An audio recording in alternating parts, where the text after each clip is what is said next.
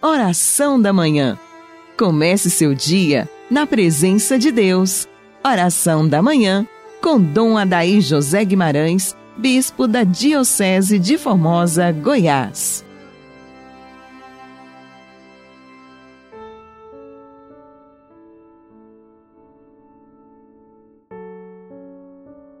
Santo anjo do Senhor, meu zeloso guardador, se a ti me confiou, a piedade divina sempre me rege, me guarda, me governa, ilumina. Amém.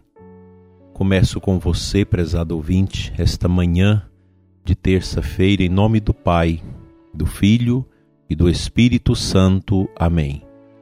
Ouve, Senhor, a voz do meu apelo. Tende compaixão de mim e atendei-me. Vós sois meu protetor, não me deixeis, não me abandoneis, ó Deus, meu Salvador. Salmo 26.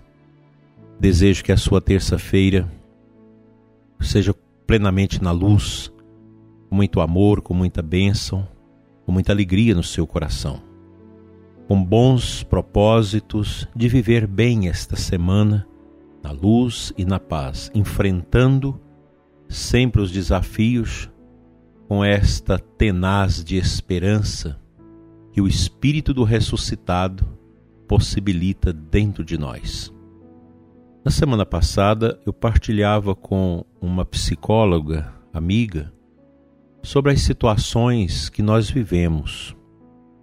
Muitos desafios, pessoas com grandes problemas de desconforto emocional, depressão, jovens que têm manifestado tendência de automutilação e outros comportamentos estranhos, idosos que entram em surto, que dão trabalho para seus familiares, casais que entram em dificuldade no matrimônio. Tudo isso é resultado desse peso que a pandemia vai trazendo para a vida das pessoas. Nós precisamos ter equilíbrio. E o equilíbrio começa pela fé, na busca da oração, alta ajuda. Do contrário, nós vamos encontrar muitas dificuldades aí pela frente. Conversando com a psicóloga, muito boa, muito generosa, uma cristã muito autêntica, eu perguntei a ela quais os efeitos positivos que nós podemos tirar da depressão. E a nossa conversa foi longa e realmente nós podemos, através da experiência da depressão, ajudar as pessoas a buscar um novo discernimento para suas vidas e uma nova melhoria da própria existência. E é possível e a gente partilhava e eu fui fazendo alguns pontos com situações que a gente acompanha ao longo da vida da gente como padre, muitas pessoas que encontraram a escuridão da morte na depressão, a tristeza, o desejo de aniquilamento, de suicídio, pensamentos extremamente negativos, de repente essas pessoas superaram a depressão, a fadiga, a tristeza e se tornaram pessoas muito melhores.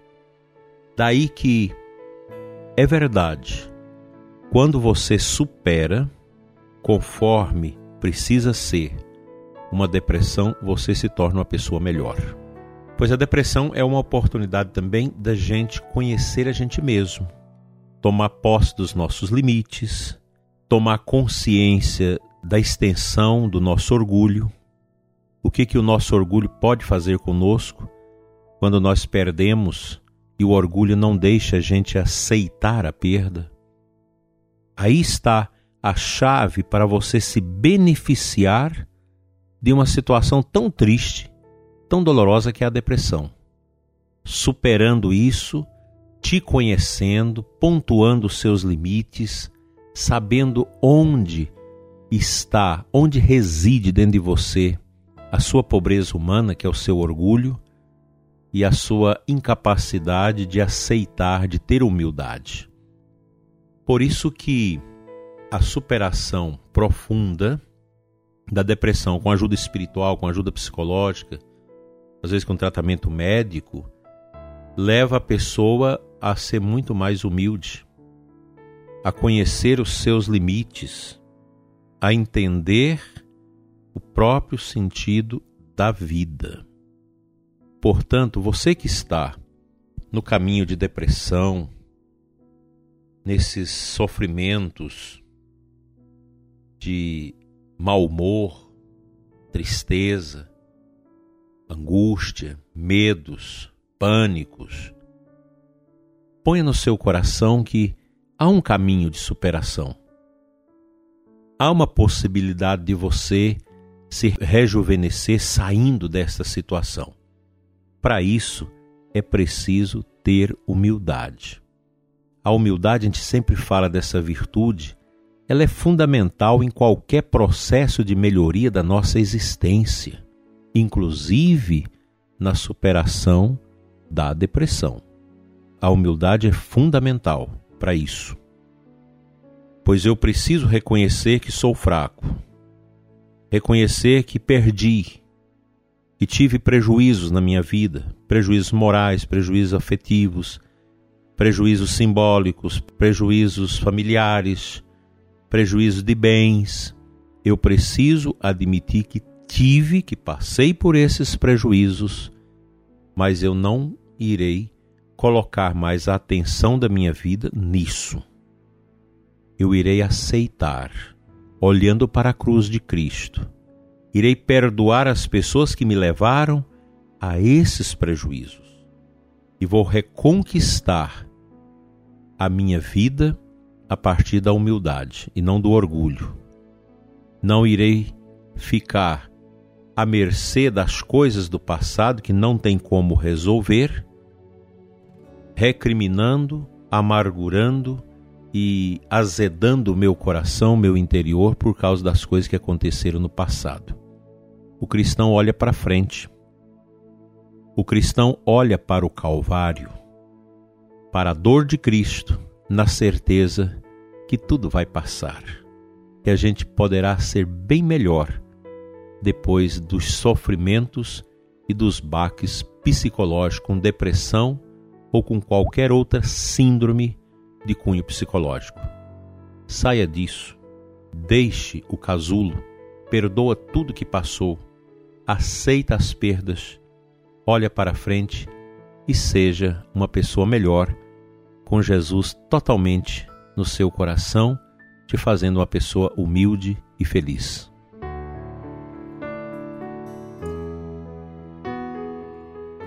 A segunda leitura da Santa Missa de hoje, 2 Coríntios 8, de 1 a 9, no final da leitura, o apóstolo nos exorta assim: Na verdade, conheceis a generosidade de nosso Senhor Jesus Cristo. De rico que era, tornou-se pobre por causa de vós para que vos torneis ricos por sua pobreza. Aqui está a resposta para esta inquietação, para essa dor que muitas pessoas vivem, que é a depressão, que os problemas psicológicos, as perdas que nós tivemos no passado, isso começa a matar a pessoa, levando a pessoa às drogas, ao vício, a tantas misérias a uma decrepitude. Deus não quer isso de você, não quer isso de mim. Nós podemos olhar para o Cristo pobre e nos tornar rico, ricos a partir da sua pobreza, do seu sofrimento, da sua entrega. Cristo esvaziou-se de si mesmo. Não se apegou à sua condição divina, mas se rebaixou ao extremo de assumir a nossa precariedade, a nossa miséria e a partir dela nos libertar. Isso é maravilhoso, isso é profundo, isso dá sentido à nossa existência. Esta íntima conexão com o mistério de Jesus, esta configuração que nós somos chamados pelo apóstolo a viver nele, a partir do nosso batismo, é a fonte inesgotável da graça que nos cura, que nos liberta, que nos fortalece e robustece o sentido da nossa vida. Não pense você que é idoso, idosa, doente, deprimido, que você não tem sentido nessa vida. Tem sim. Sozinhos, nós não damos conta de sair desses abismos de enfermidades psicológicas. Mas quando eu me uno a Cristo, numa boa confissão, numa boa comunhão, numa boa adoração, pedindo a Jesus essa misericórdia, com certeza a força divina, conjugada com as nossas minguadas forças humanas, vai nos ajudar a romper com o orgulho, com a vaidade, com ódio, com os recalques e sairmos disso como a lagarta sai do casulo para se tornar uma borboleta que voa e que enfeita os campos. Você, prezado ouvinte, que vive essa situação de tristeza e de depressão, ainda tem uma longa caminhada a percorrer. Saia disso, busca força e seja uma pessoa muito melhor depois de tudo isso que está acontecendo na sua vida. Que o bom Deus te ajude e que você consiga fazer esse processo, esse caminho de superação, saindo das trevas para mergulhar na alegria da luz de Cristo. Amém.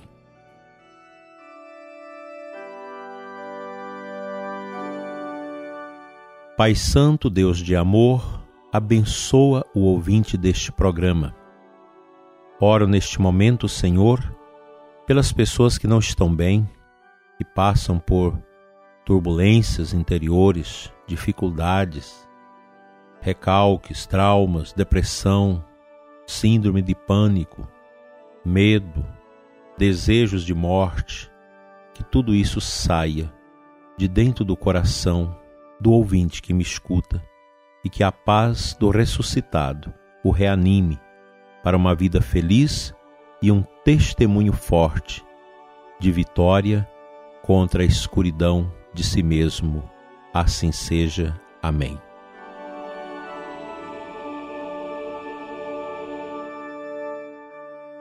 Pela intercessão dos santos anjos de Deus e da Virgem Maria, venha ao seu coração, prezado ouvinte, a libertação de tudo que estraga sua alegria.